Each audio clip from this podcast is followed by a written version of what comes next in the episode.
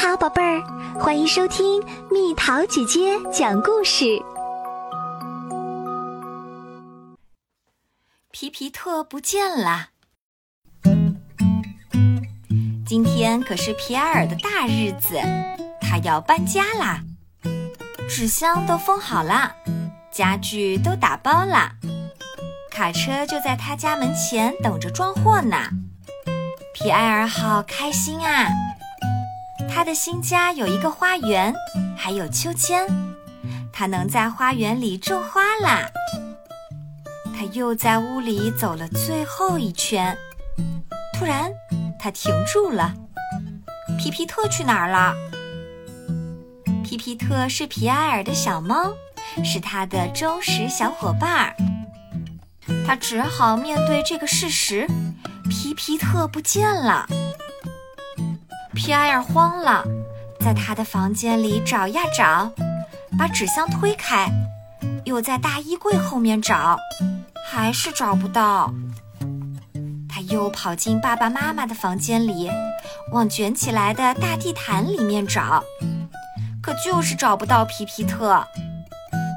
他又跑进浴室里，也许会在洗手盆下面的小柜子里，可是没有。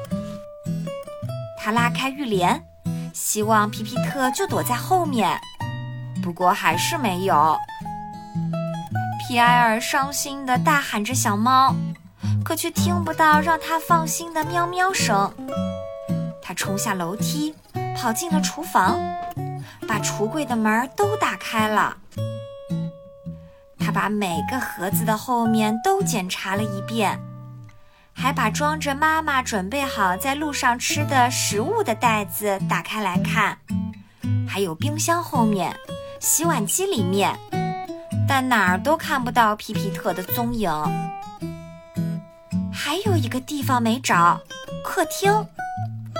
皮埃尔挤到餐柜后面，把手伸到椅子堆后面，搬开所有的沙发垫子。甚至连玻璃灯罩里面都看了看。皮皮特呀，皮皮特，你在哪儿呀？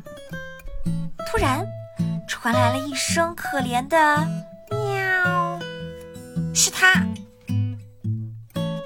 皮埃尔很肯定，他听得出他家小猫那轻轻的喵喵声，那声音是从地下室里传来的。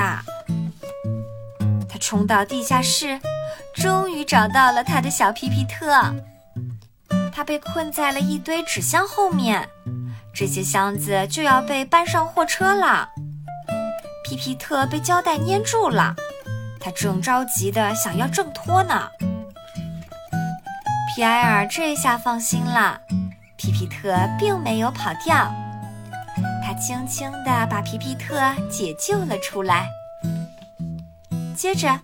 皮埃尔赶紧跑回爸爸妈妈身边，他们正等着他呢。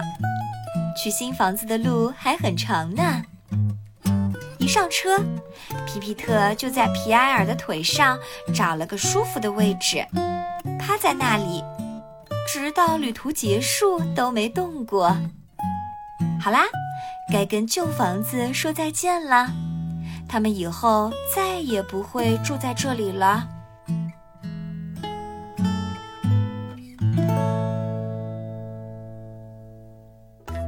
又到了今天的猜谜时间喽，准备好了吗？小朋友，我来给你猜个谜语。大家静静地待在一个四方框里，一动也不动，猜猜是什么？好了，宝贝儿，故事讲完啦。你可以在公众号搜索“蜜桃姐姐”，或者在微信里搜索“蜜桃五八五”，找到告诉我你想听的故事哦。